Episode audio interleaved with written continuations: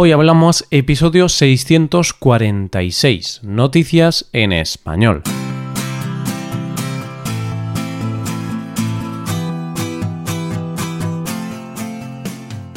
Bienvenido a Hoy Hablamos, el podcast para aprender español cada día. Ya lo sabes, publicamos nuestro podcast de lunes a viernes. Puedes escucharlo en iTunes, en Android o en nuestra página web ya sabes que tienes disponible la transcripción de este episodio y una hoja de trabajo en PDF con ejercicios y explicaciones de vocabulario y expresiones. Este contenido solo está disponible para suscriptores premium. Hazte suscriptor premium en hoyhablamos.com. Hola oyente, ¿cómo estás? ¿Sabes esa sensación de no saber en qué día vives? Sí, eso de que alguien te dice, nos vemos el jueves, y tú respondes, ¿Eso cuándo es? ¿Qué día soy? no te preocupes si te pasa. Es el mágico efecto de las vacaciones. Así que si no sabes qué día soy, no pasa nada. Ya te lo digo yo, hoy es jueves y hoy vamos a hablar de noticias. Empezaremos hablando de un lugar similar a Marte. Continuaremos con un pueblo muy especial y terminaremos con la historia de una broma que puede salir un poco cara. Hoy hablamos de noticias en español.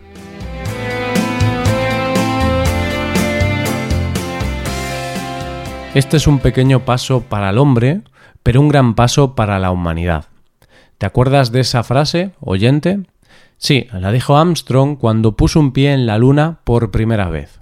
El día 16 de julio se cumplieron 50 años desde que se lanzara la misión que llevaría al hombre a pisar la Luna por primera vez. Hace 50 años que la conquista del espacio cambió para siempre. 50 años de un hito tan especial que aún hay gente hoy día que no se lo termina de creer. Pero claro, los tiempos cambian y las cosas en 50 años han cambiado y evolucionado mucho, y aquello que fue un hito en su momento, hoy en día ya no es tan importante. Así que hay que cambiarlo por otros retos. ¿Y cuál es el siguiente gran reto? Pues demostrar que la vida en Marte es posible, probar que es posible antes de enviar a nadie allí a comprobarlo. Pero, ¿cómo se comprueba si es posible la vida en Marte sin ir a Marte?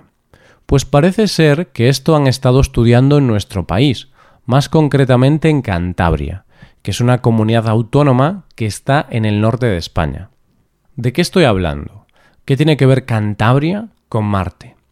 Todo viene por la agencia española Astroland, que desde el 16 de julio lleva a cabo un experimento en el que se va a reproducir la vida de Marte en una cueva de Arredondo, en Cantabria, y será la primera agencia que haga esto.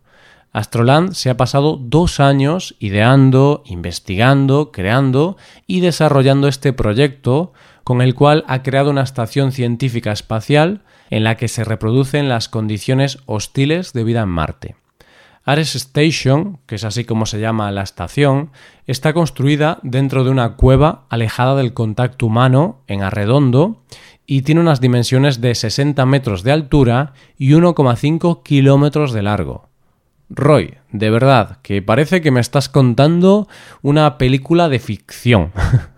Lo sé, oyente, la verdad es que parece algo casi de fantasía y cuesta creerlo, pero aunque parezca mentira, es real.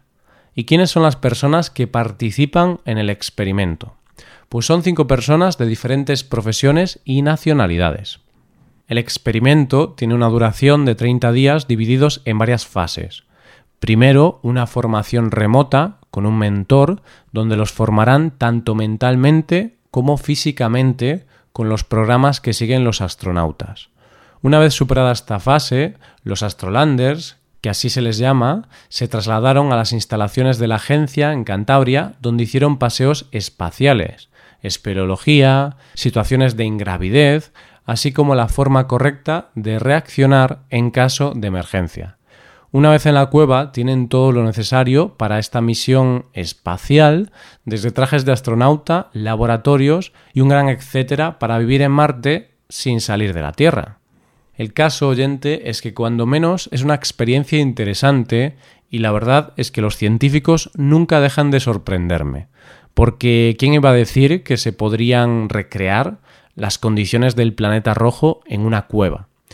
Esperemos que el experimento tenga éxito y esto sea también un pequeño paso para el hombre y un gran paso para la humanidad. Vamos con la segunda noticia. Los humanos somos animales sociales. Nos necesitamos unos a otros para sobrevivir. Eso es así desde el principio de los tiempos. Si lo piensas, para que una sociedad sobreviva, se necesita un mínimo de personas, ¿no? Lo que quiero decir es que alguien tiene que hacer la comida que compras, la ropa, no sé, todas esas cosas. Y es cierto que ahora mismo hay un problema de despoblación en pueblos pequeños, porque la mayoría de gente se va a vivir a grandes poblaciones. Por ejemplo, en España hay muchos pueblos abandonados porque, como es normal, la gente se va a vivir a grandes ciudades en busca de oportunidades de trabajo. Muchas veces escuchamos noticias sobre pueblos con muy pocos habitantes, donde hay poca gente y cada día les es más difícil vivir porque no hay todas las condiciones necesarias. Aunque también es cierto que cada vez hay más campañas para repoblar pueblos. Pero bueno, son pueblos donde vive poca gente, pero viven personas en plural, es decir, viven 10, 15, 20 personas o más. Pero ¿Te imaginas cómo sería vivir tú solo? Y no me refiero a vivir tú solo en una casa, que eso lo hacemos muchas personas y no es complicado. No, no, me refiero a vivir tú solo en un pueblo sin vecinos ni comunidad. Pues así es como vive Elsie Eiler, una mujer de 84 años que es la única habitante de un pueblo llamado Monowi en Nebraska.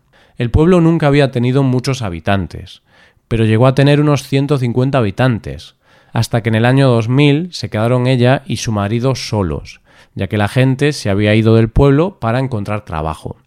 Hace cuatro años el marido de Elsie falleció y ella se quedó como la única habitante del pueblo. ¿Y qué hace ella sola allí? Pues la verdad, oyente, es que no te creas que se aburre, porque ella lo es todo en el pueblo. ¿Qué quiero decir?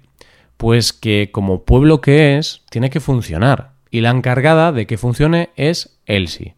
Es decir, ella es alcaldesa, tesorera, bibliotecaria y de todo. ella se encarga de hacer el papeleo. Vamos, que hasta hay unas elecciones en las que ella es la única votante. Pero como el papeleo no le debe de llevar mucho tiempo, ella tiene un negocio que abre todos los días durante 12 horas. ¿Un negocio? ¿Qué clase de negocio? El negocio en cuestión es una taberna, que se llama Taberna Monowi, que al parecer es muy famosa. Al establecimiento acude mucha gente de paso, como vecinos de otros pueblos, camioneros o comerciantes, y ella dice que sus clientes son como una gran familia. Y no te creas que ella está desanimada o que se quiere ir a otro lado. No, ella dice que es sumamente feliz viviendo donde vive y dice que no se iría del pueblo por nada del mundo. Y es que al final, oyente, cada uno es feliz donde es feliz. Y es cierto que la felicidad no tiene nada que ver con tener muchísimas cosas, sino que al final la felicidad está en ese sitio que puedes llamar hogar. Llegamos a la última noticia. Ahora que estamos hablando en el tema del mes de la comedia, y a pesar de que a cada uno le hace gracia una cosa, pienso que hay cosas que no tienen ninguna gracia. Creo que hasta en las bromas hay un límite. Las cosas estas de hacer bromas o retos en Internet creo que se nos están yendo de las manos. Siempre he pensado que una de las cosas más peligrosas del mundo es cuando alguien dice ¿A que no te atreves a... o el famoso y vulgar no hay huevos? Porque parece que nos entra como un instinto, una fuerza superior a nosotros, que nos hace intentarlo, aunque en el fondo sepamos que es una tontería, que es peligroso o que no debería hacerse, pero nuestro orgullo puede más que nuestra razón. El caso es que a una joven de 17 años de Texas se ve que le pasó eso, porque si no, no entiendo en qué cabeza normal a alguien le parece gracioso lo que ha hecho. Y es que a esta chica le pareció algo súper divertido entrar en un supermercado, ir a la zona de congelados, coger un helado, lamerlo y volver a dejarlo en su sitio. a mí personalmente me parece una auténtica guarrada. Y no sé qué gracia tiene. O sea, yo soy una persona que se ríe con casi todo. Y soy de los que dicen que no hay que poner límites al humor. Pero bueno, hay cosas que ya es pasarse. Porque esto no es gracioso. Es asqueroso, simplemente. La chica lo grabó en vídeo y lo subió a las redes sociales. El vídeo se hizo viral y tiene más de 11 millones de visitas. Pero claro, entre esos 11 millones de personas que han visto el vídeo estaba también la empresa Blue Bell, la marca del helado que salía en el vídeo. La empresa, viendo que eso podría dar una mala imagen de sus productos, denunció el vídeo y consiguió identificar el supermercado donde habían ocurrido los hechos. Los agentes fueron al local, revisaron las imágenes de las cámaras de seguridad hasta llegar a identificar a la chica de 17 años. Y esto, que puede parecer una tontería, resulta que no lo es, porque la chica puede ser acusada de manipular alimentos, algo que ciertamente hizo, y eso lleva consigo una condena de 20 años de prisión y una sanción económica de 10.000 dólares. Y es que, como dice la empresa, la manipulación de alimentos de consumo no es una broma y no van a permitir que nadie altere sus productos. ¿Qué te parece esta posible condena? Quizá 20 años por lamer un helado mmm, puede parecer demasiado. Ha hecho algo malo, pero tampoco ha matado a nadie, ¿verdad? A ver, quizá ha matado a alguien del asco, pero por ahora todavía no se puede morir del asco.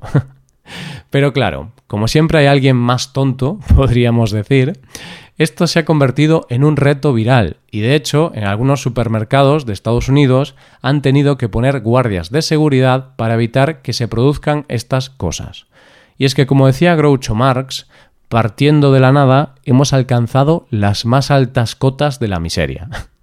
y esto es todo por hoy. ¿Qué te han parecido las noticias? Puedes dejarnos tus impresiones en nuestra web. Con esto llegamos al final del episodio. Te recuerdo que en nuestra web puedes mejorar tu español de distintas maneras. Por un lado, puedes hacer clases por Skype con profesores certificados y nativos de España, y por otro lado, puedes hacerte suscriptor premium para poder acceder a la transcripción y a una hoja de trabajo con cada episodio del podcast. Todo esto lo tienes en hoyhablamos.com. Esto es todo, mañana volvemos con un nuevo episodio de conversación real y sin guion entre dos nativos. Lo dicho, nos vemos en el episodio de mañana. Pasa un buen día, hasta mañana.